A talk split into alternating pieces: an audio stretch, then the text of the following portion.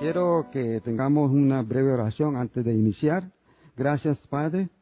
Te damos por tu palabra, que nos hablas por medio de ella, nos las diste, Señor, para que te conociésemos y para que conociéndote te sirvamos y que podamos compartirlo con otros y que te, que te amemos como tú nos amaste, Señor.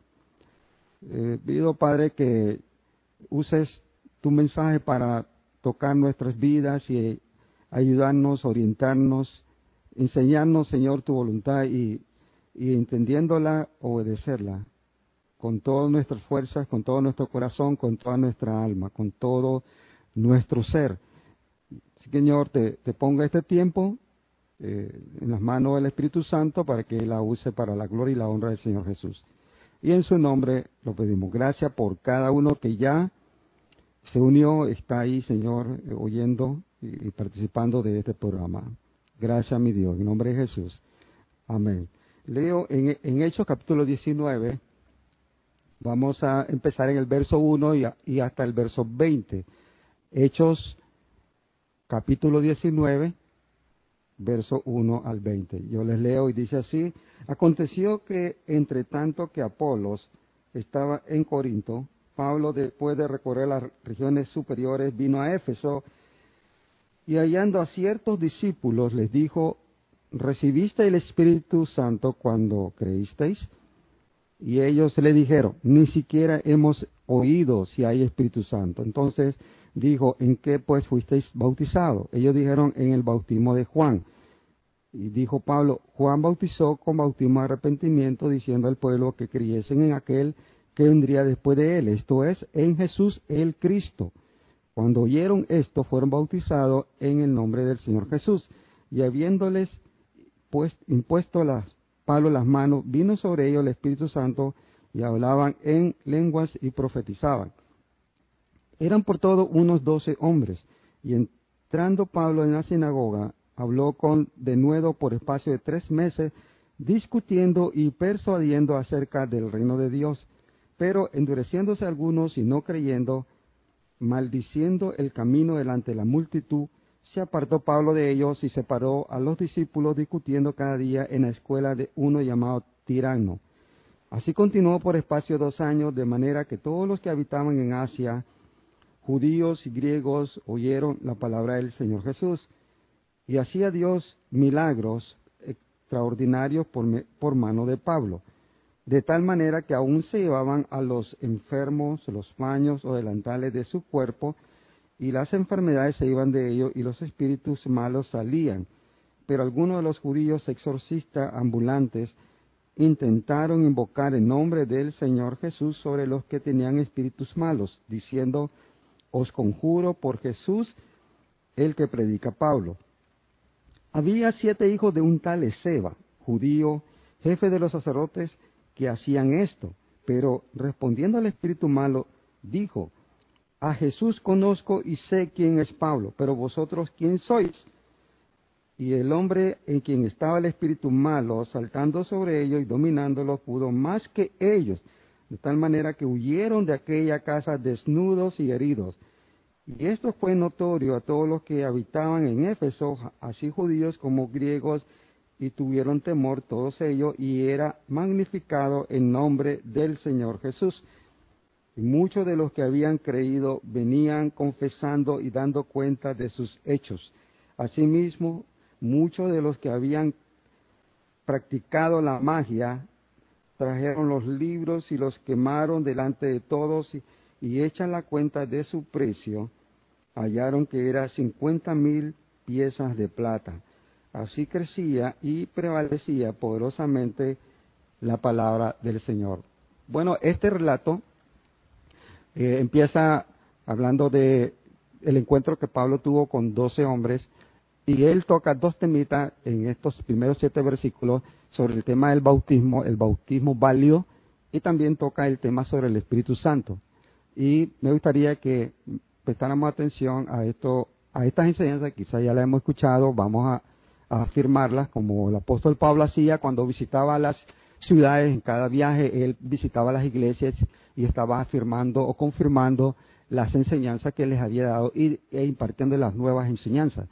Y en este tercer viaje que está iniciando aquí en la ciudad de Éfeso, eh, vemos que este viaje, aunque fue un viaje eh, con menos recorrido, pero se extendió más tiempo en la ciudad de Éfeso como en ninguna otra ciudad se había quedado tanto tiempo. Pero en su tiempo en Éfeso, él llegó, eh, después de haber visitado las iglesias que había fundado en, su segundo viaje, y ahora él llega cumpliendo la promesa que le había dejado a las, a, las personas o a, los judíos en Éfeso que le pidieron que, se quedase o, que eh, regresase a ellos. Así que él emprende su tercera jornada misionera, llega a la ciudad de Éfeso y lo primero que, vemos es este encuentro que tuvo el apóstol con estos doce hombres que eran discípulos de las enseñanzas de Juan el Bautista. Recordemos que Juan el Bautista fue el precursor del Señor Jesús, fue el que presentó el ministerio de Jesús y al parecer, por lo que podemos leer, estos doce hombres, ellos siguieron las enseñanzas de Juan e inclusive se habían bautizado para identificarse como discípulos de Juan. Sin embargo, notamos que, cuando el apóstol eh, Pablo les confronta preguntándole sobre si habían escuchado sobre el Espíritu Santo, ellos dijeron que no sabían nada sobre eso. Entonces, lo que hizo Pablo fue que comenzó a, a explicarle la razón del ministerio de Juan el Bautista, que era presentar el ministerio de Jesús como el Cristo, como lo mencionó él. Así que estos hombres no conocían la vida ni el ministerio del Señor Jesús, no conocían sobre, sobre su obra en la cruz, su muerte y ni su resurrección. Así que eh, Pablo les dice que de eso, de eso se trató el ministerio de Juan y que aquellos que, creyeron en, en lo que Juan decía acerca de Jesús se identificaban en la fe o con la fe en Jesús bautizándose. Así que Pablo comienza a hablar ahora sobre el bautismo y explica a estos dos hombres que la fe en Jesús le da validez al bautismo, que la fe en Jesús era indispensable para poder recibir el bautismo. Ahora bien, el bautismo no es indispensable para la salvación, pero sí es indispensable para formar parte de la congregación de los creyentes, es decir, para formar parte de la iglesia inclusive con estos doce hombres que luego ellos entendieron, entendieron la, importancia sobre primero eh, recibir a Cristo o creer en Cristo como su Salvador y, y luego bautizarse. Entonces ellos creyeron y dice él y dice el apóstol que cuando una persona cree en Jesús recibe el Espíritu Santo y eso fue lo que pasó con ellos. Cuando ellos creyeron en Jesús, ellos recibieron el Espíritu Santo y hubo evidencia de que tenían el Espíritu Santo y vamos a hablar de esa evidencia. Pero recuerda esto, cuando Pablo los confronta, lo primero que le preguntó en el versículo 2 le dice, ¿recibiste el Espíritu Santo cuando creísteis? Entonces, hay una enseñanza. Nosotros recibimos el Espíritu Santo cuando creemos en Jesús. No recibimos el Espíritu Santo un tiempo después de creer en Jesús. Ni siquiera como una obra o, después de hacer una obra después de haber creído en Jesús. Cuando nosotros ponemos nuestra fe en Jesús, el creyente recibe el Espíritu Santo y el Espíritu Santo reside en la vida del creyente por el resto de su vida, desde el momento de su salvación.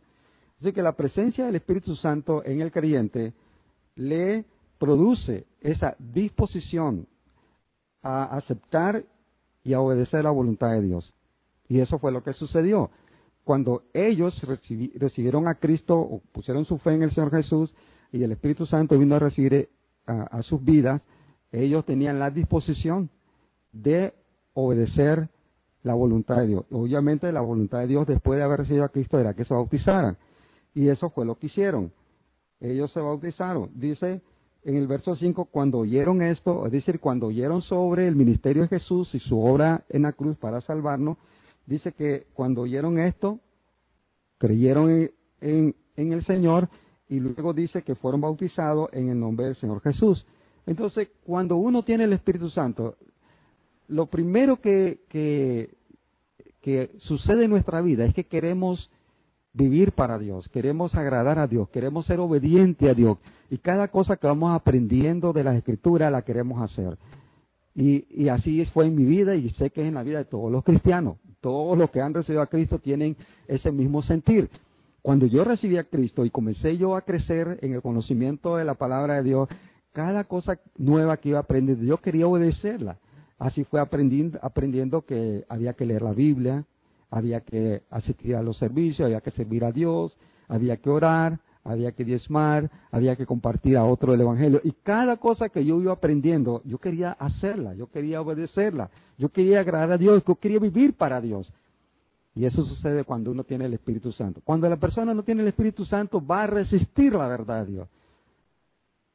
No va a querer hacerla. No hay deseo de hacerla. Pero vemos en estos hombres, ellos de una vez que oyeron el mensaje de Pablo se bautizaron. Entonces, uno se bautiza, no para ser salvo, sino porque uno es salvo, porque uno ha creído en el Señor.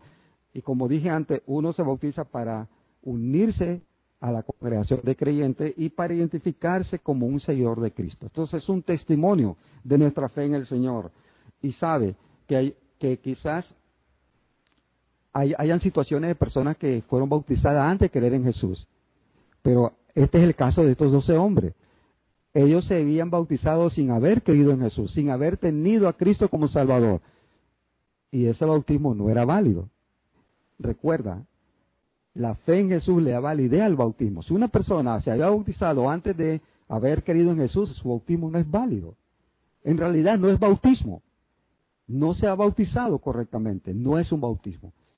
Quizá usted que me está escuchando, te puede recordar que, usted hizo una decisión de recibir a Cristo mucho tiempo después que se bautizó. Y ahora se da cuenta que su bautismo no es válido, porque es la fe en Jesús la que le da válida el bautismo. Es, es la fe en Jesús la que hace indispensable el, el bautismo. No se puede bautizarse sin fe en Jesús. Pero estos hombres hicieron. Ellos no resistieron. Ellos entendieron que su bautismo no era correcto. Y lo hicieron. Se volvieron a bautizar. Pero cuando uno tiene el Espíritu Santo, uno quiere hacer la voluntad de Dios. Quizá a usted le bautizaron cuando era un niño y no sabía nada sobre, sobre su necesidad de salvación, que Cristo murió por sus pecados, que Él murió en su lugar, que Él compró su perdón con su sangre, que Él resucitó para vida eterna y que a los que creen en Él tienen perdón y vida eterna y quizá todo esto usted no lo sabía, pero lo bautizaron cuando era un niño, pero su bautismo no es válido. Requiere la, eh, la persona haber querido en Jesús para poder bautizarse, para identificarse como un creyente en Cristo. ¿Cómo alguien puede bautizarse sin haber querido en Cristo si el bautismo tiene, tiene que ver con el testimonio de que somos creyentes en Cristo y le seguimos? Así que cuando, cuando vemos a, estos hombres, después que recibieron el Espíritu Santo, vemos que sucedió una cosa más con ellos. Y dice en el verso 6, y habiéndole impuesto a Pablo las manos, vino sobre ellos el Espíritu Santo y hablaban en lengua y profetizaban. Así que una de las cosas que sucede cuando nosotros tenemos el Espíritu Santo es que queremos hablar de Jesús. Queremos compartir nuestra fe con otros, como estos hombres. Ellos comenzaron a hablarle a otros de eso se trata cuando dice que profetizaban. Estaba diciendo que ellos hablaban de Cristo a otras personas. Eso es lo que, lo que quiere decir allí, que estaban hablándole a otros de su fe en Cristo. Y, y, seguro, como lo enseña aquí, a otros en otros idiomas, que quizás ellos no entendían el idioma, eh, el idioma que de la gente en Éfeso, pero ellos ellos podían hablarle a otros en sus propios idiomas el Evangelio, tal como fue el caso en el libro de Hechos capítulo 2, que ellos cuando comenzaron a hablar en lengua es porque estaban hablando en un idioma que la gente que le estaba escuchando entendía y conocía. Eso sucedió con ellos. Pero el punto aquí es que cuando uno recibe el Espíritu Santo, sabe que el Espíritu Santo en nosotros produce el deseo de compartir nuestra fe con otros, de querer hablarle a otros, y principalmente a personas que nosotros amamos, que conocemos como la familia, como los amigos, como las personas que viven ahí en nuestra comunidad, con las personas con las que trabajamos, y les queremos compartir nuestra fe a ellos también, porque nosotros hemos experimentado lo que es ser salvo, hemos experimentado la paz del perdón de Dios, el gozo de la salvación, y queremos compartir esto con las demás personas. Eso fue lo que sucedió con ellos. Y con ese grupo, con esos doce hombres que habían entendido sobre la obra de Cristo y habían creído en Él y habían recibido el bautismo y el Espíritu Santo, con ellos empezó el apóstol Pablo la iglesia en Éfeso. Aquí entonces estamos viendo el inicio de la iglesia en Éfeso, con estos doce hombres. Y luego, en los siguientes versículos, del, del versículo 8 hasta el versículo 20, vamos a notar una, una batalla en la esfera, en esfera espiritual. Y, y, la verdad que vamos a ver la guerra que, que se desata o que se, se realiza eh, en, el, en un ámbito espiritual que nosotros no nos damos cuenta. Pero cuando comenzamos a llevar el Evangelio a otros lugares, se desata una guerra espiritual. Y eso es lo que vemos en estos pasajes. Y nota en primer lugar que, eh, que dijo el apóstol Pablo que él les hablaba acerca del reino de Dios. Verso 8. Y entrando Pablo en la sinagoga, habló con denuedo por espacio de tres meses discutiendo y persuadiendo acerca del reino de Dios. Entonces él comenzó su tema hablando del reino de Dios. El reino de Dios entendemos que es, es el gobierno de Dios sobre los que han creído en él. El reino de Dios es el gobierno de Dios sobre los cristianos. Entonces, es Dios gobernando a través de los cristianos. Es el reino de Dios. Así que en este mundo hay dos reinos. El reino de Dios que, que es Dios gobernando o dirigiendo a los cristianos que están en esta tierra y el reino de los hombres, o el reino de las tinieblas, o el reino del diablo y Satanás, que es en, en, verdad es, es el mismo. El reino que no tiene nada que ver con el reino de Dios. Es el reino de las tinieblas, donde su, su principal gobernante es Satanás cogobernando con sus demonios. En Éfeso, donde está sucediendo todo esto, donde está ahorita el apóstol Pablo, aquí en la ciudad de Éfeso, había una comunidad de creyentes, de creyentes judíos, y había una sinagoga, lo que sería para nosotros un templo. Pero ahí estaban esos creyentes en Dios. Y ellos se están reuniendo todos los sábados ahí en su templo, en su sinagoga.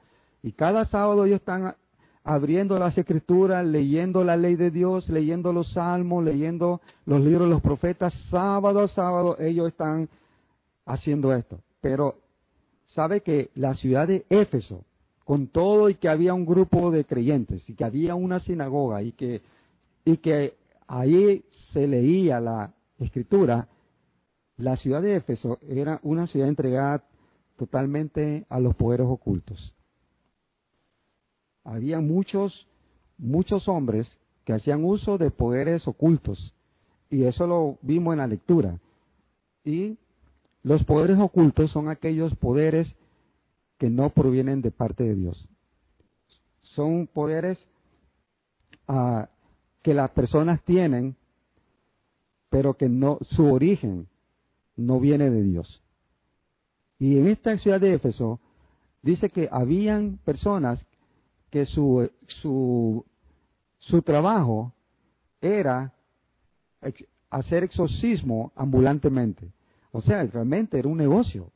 Habían personas que estaban practicando el ocultismo o los poderes ocultos, porque esa ciudad de eso era una ciudad eh, fuertemente entregada a los demonios y al diablo. Y vemos que también habían gente que estaba poseída por los demonios. Obviamente, hermanos, si una ciudad o un pueblo o un país está entregada a los demonios, los demonios van a tener más control sobre las personas.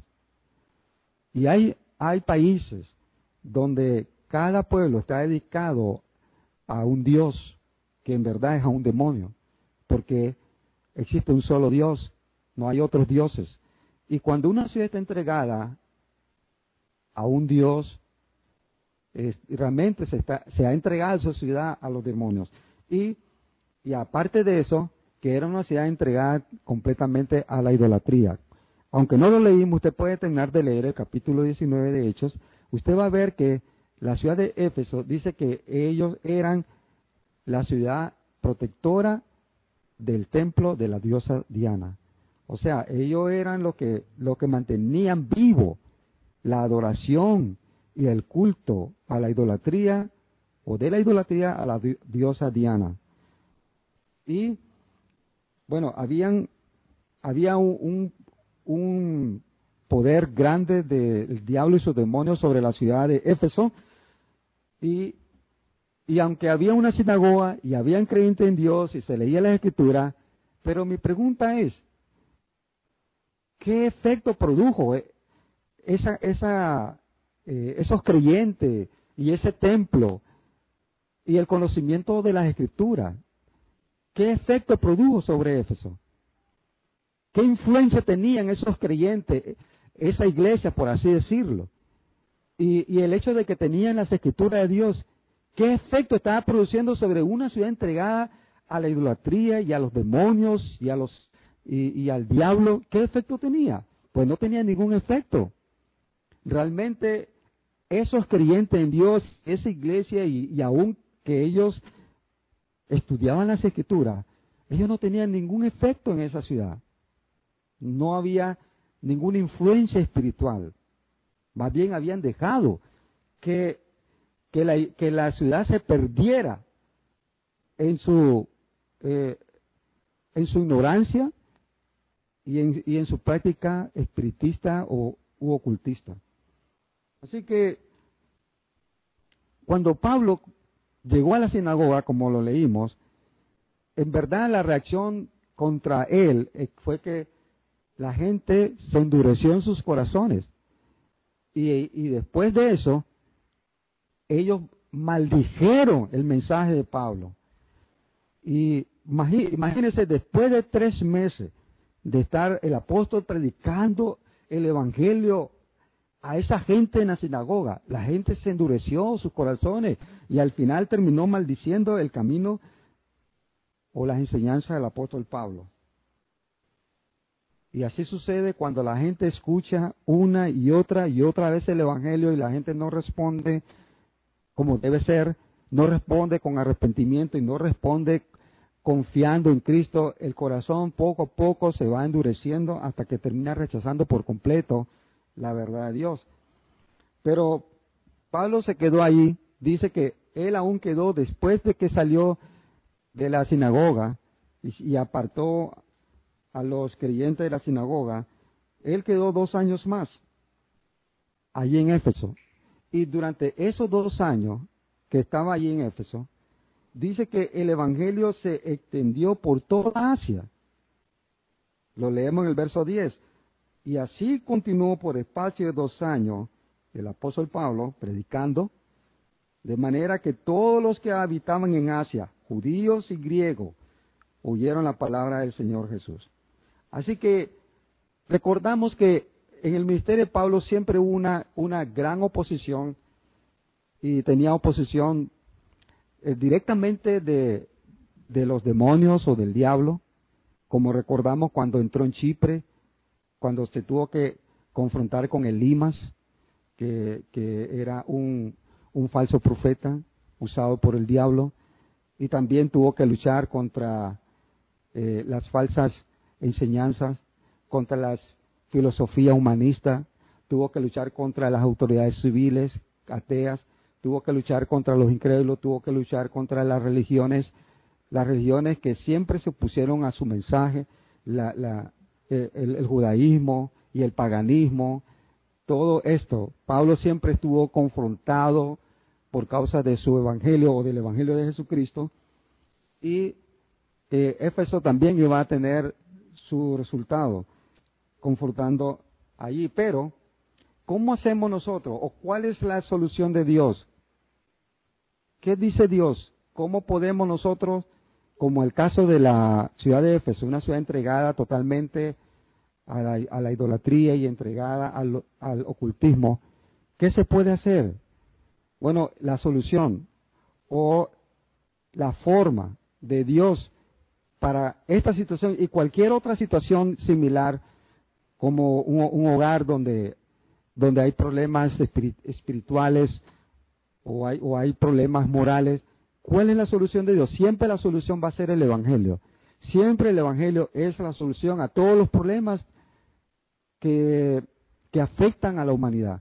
Y aquí vemos esta ciudad entregada, pero la solución era la predicación del Evangelio. Pablo se quedó dos años predicando el Evangelio. Y durante esos dos años, realmente lo que produjo, el, efecto que produjo esos dos años que Pablo estuvo ahí, fue que se desplazó el reino de las tinieblas. El, el poder del diablo tuvo que menguar y hasta tenía que salir. Porque cuando cuando predicamos el Evangelio, realmente el Evangelio desplaza al reino de las tinieblas. El Evangelio conquista un territorio y Satanás tiene que salir de ese territorio. Y eso es lo que estamos viendo. Todo es, toda esa ciudad de, Éfeso, más todo el territorio de Asia que se menciona en el versículo 10, y que luego el, el, libro de Apocalipsis en el capítulo 1 menciona el efecto del ministerio de Pablo en estos dos años. Se mencionan las siete iglesias de Asia. Entonces, durante ese tiempo que Pablo estuvo ahí, su, su influencia a través de la predicación del Evangelio se extendió a muchas otras ciudades y se levantaron nuevas congregaciones de creyentes. Y eso hizo que los poderes del ocultismo y los poderes del espiritismo eh, tenían que salir o huir de ahí. Y la verdad, en este pasaje, el apóstol Pablo menciona, o por lo menos aquí en la escritura se menciona, la realidad de los demonios. Aquí dice que en verdad los demonios son seres reales y son seres muy poderosos y son seres muy malos. En verdad, el deseo de, los demonios es destruir a las personas, es hacerlas sufrir, ellos son criaturas perversas, impías, malas, como dice aquí en la escritura. Mantienen cautiva a las personas em, bajo su control. Tiene, aunque ellos tienen conocimiento de Jesús y saben de su poder y saben de la autoridad de Jesús que tiene sobre ellos y conoce, ellos conocen a todos los que son de Dios, a los que son de Dios y también los demonios conocen a los que no son de Dios. Cuando estos, estos siete hijos de, ese hombre que se llama Iseba, que aparece ahí, querían tomar el, nombre de Cristo para ejercitar eh, su exorcismo, el demonio dijo, conozco quién es, quién es Jesús y conozco quién es Pablo, pero yo no los conozco a ustedes. Y cuando dijo que yo no los conozco a ustedes, está diciendo que no reconozco el poder de ustedes porque ellos no eran de Dios. Así que los demonios realmente conocen sobre el poder que tiene Jesús y la autoridad del Señor sobre ellos y también que reconoce quiénes son de Dios y quiénes no son de Dios y, y se someten a la autoridad de aquellos que sirven a Dios.